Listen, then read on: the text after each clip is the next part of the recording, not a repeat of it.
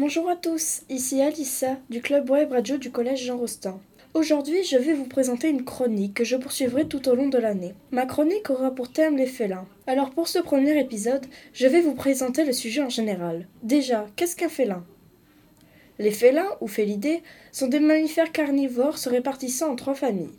Les petits félins, Felinae, comme par exemple l'ocelot, le serval ou le chausse.